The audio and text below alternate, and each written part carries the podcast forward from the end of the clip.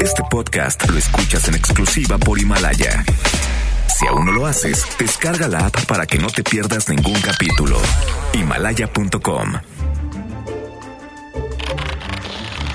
El panorama global de la pandemia lentamente cambia. En Europa y Asia, la curva desciende, mientras se busca una vacuna. América es ahora el foco de mayores contagios. Todavía queda mucho por hacer para vencer a la enfermedad.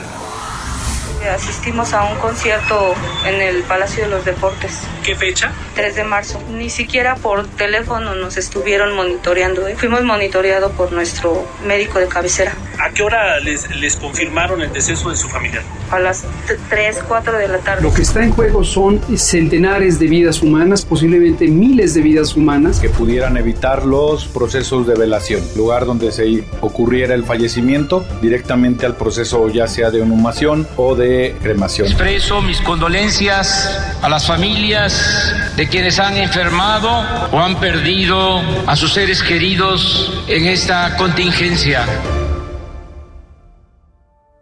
COVID-19. El desafío de nuestro tiempo. Ciudad de México. Martes 28 de abril 2020. La pandemia del coronavirus sigue creciendo y tal como lo advirtieron, estamos por enfrentar los picos de esta oleada. Aunque suene a cliché, la enfermedad no distingue condición social ni cargo político. Se confirmó que la titular de la función pública, Irma Erenédira Sandoval, dio positivo y deberá guardar aislamiento. Mientras tanto, los casos en México, más allá de los cargos, siguen a la alza. En su reporte cotidiano, autoridades de la Secretaría de Salud informaron que la cifra de muertes por coronavirus en nuestro país llegó a 1.434, mientras que los casos confirmados alcanzaron los 15.529. Pero hay gente que no entiende y a lo largo del fin de semana y este lunes se dieron a conocer fiestas en Querétaro, el Estado de México y la Ciudad de México, así como gran cantidad de personas que no respetan el uso del tapabocas. Los efectos del COVID-19 en el mundo. En el mundo, parece que también todos andan de fiesta, pues en algunos países como España, los niños ya pueden romper el confinamiento, y en los Estados Unidos, varias entidades hacen como si no pasara nada. Georgia comenzó a permitir las cenas en restaurantes y la proyección de películas en cines, mientras desde Minnesota hasta Mississippi suavizaban las restricciones. Boris Johnson, el primer ministro de Gran Bretaña, reapareció en público. Sé que es muy complicado y quiero poner esta economía en marcha lo más pronto posible, pero me niego a tirar a la basura todo el esfuerzo y el sacrificio de la gente y arriesgarnos a una segunda ola de contagios, a una gran cantidad de pérdida de vidas y a la saturación de nuestro sistema nacional de salud. Les pido que contengan su impaciencia, porque realmente creo que nos acercamos al final de la primera fase de esta emergencia. Mientras, la Organización Mundial de la Salud ya reprochó que no les hicieran caso desde enero. Semana complicada se nos presenta. Lo más relevante del día. Hoy le vamos a entrar al pleito que ya parece casado entre empresarios y la presidencia respecto a las mejores medidas para hacer frente a la crisis económica derivada del coronavirus. Primero, el Consejo Mexicano de Negocios anunció que había logrado un acuerdo con el Banco Interamericano de Desarrollo para dar créditos a 30 mil pequeñas empresas con una bolsa de 12 mil millones de dólares. Una lana. Bueno, al presidente López Obrador no le gustó ni tantito. No me gusta mucho el modito de que se pongan de acuerdo y quieran imponernos eh, sus planes. Entonces, ¿cómo que se hace un acuerdo y que ahora Hacienda lo avale? ¿Y que nosotros estamos aquí de floreros, de adorno? Yo nada más veo. Yo me imagínense que el presidente se entera de que ya hubo un arreglo y que nada más van a pedirle que eh, Hacienda avale, si es que así lo imaginaron. O cuando dijeron que el gobierno se adhiera a nuestro plan económico. ¿Cómo? Luego, Gustavo de Hoyos, titular de Coparmex, se subió a contestarle y le dijo vía Twitter. Para enfrentar la crisis económica causada por el COVID-19, el presidente no ayuda ni deja ayudar. pero sí miente. El programa de financiamiento no involucra, como él dijo, recursos públicos. Acá estamos en modo apoyo. Y él, por si fuera poco, luego Carlos Salazar Lomelín, presidente del Consejo Coordinador Empresarial, le dijo, Aquí, como bien se ha reiterado y se, ha repetido, no queremos la confrontación. No es momento de, ningún, de ninguna situación que nos lleve a diferencias. Tenemos que sabernos unir y tenemos que entender que todos, en cualquier rincón que estemos en el país, tenemos un problema, tenemos una opinión, pero también tenemos una solución.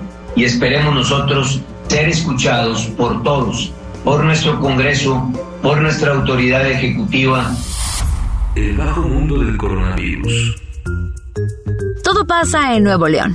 Luego de recibir muchas críticas por reducir los horarios de transporte público, el gobernador de esa entidad, Jaime Rodríguez, el Bronco, les contestó que era para que no se anduvieran paseando. Que muchos de ustedes están enojados conmigo o con el gobierno. Tenemos que reducir el servicio del transporte público porque es necesario. Queremos salvar vidas. Habrá horarios del transporte público, sí, porque así lo decidimos y porque así lo vimos que era necesario. Probablemente nos estemos equivocando en algunos horarios. Voy a consultarlo y podemos modificarlo. Pero no para darle gusto a aquellos que se pasean, aquellos que quieren andar de vuelta y vuelta visitando la casa, la familia, la novia, los amigos. No, no puede ser así. Ya tenemos gente que ha fallecido. Ya que hablamos del norte de México, luego de la reunión de trabajo entre los estados de Tamaulipas, Nuevo León, Coahuila, Durango y Michoacán, comenzó a difundirse el corrido de música norteña República del Río Grande. Ya hasta hay quien habla de un Norexit, debido a que ya son muchas las controversias con el gobierno federal. ¿Cómo la ve?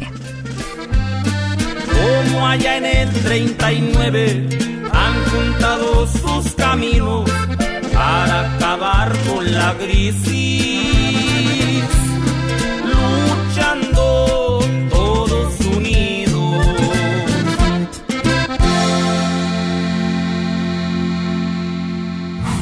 Finalmente, los familiares de un preso en Colombia piden que lo dejen libre por el coronavirus.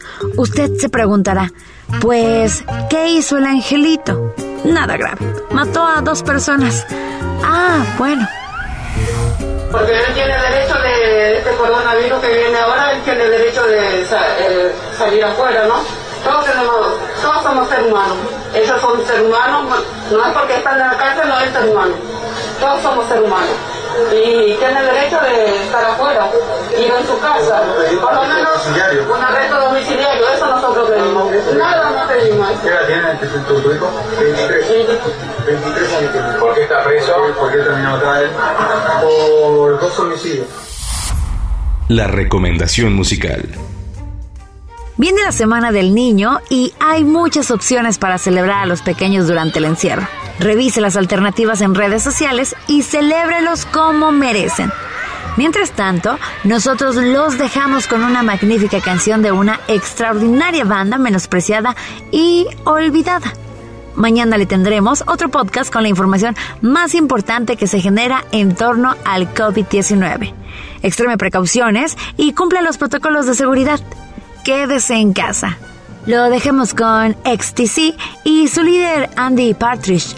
Esto se llama Dear God y es del año 85, ya para variarle tantito. Nos escuchamos mañana con un podcast nuevo y toda la información sobre el coronavirus. Les sugerimos no perderse los especiales semanales sobre la pandemia porque están buenísimos.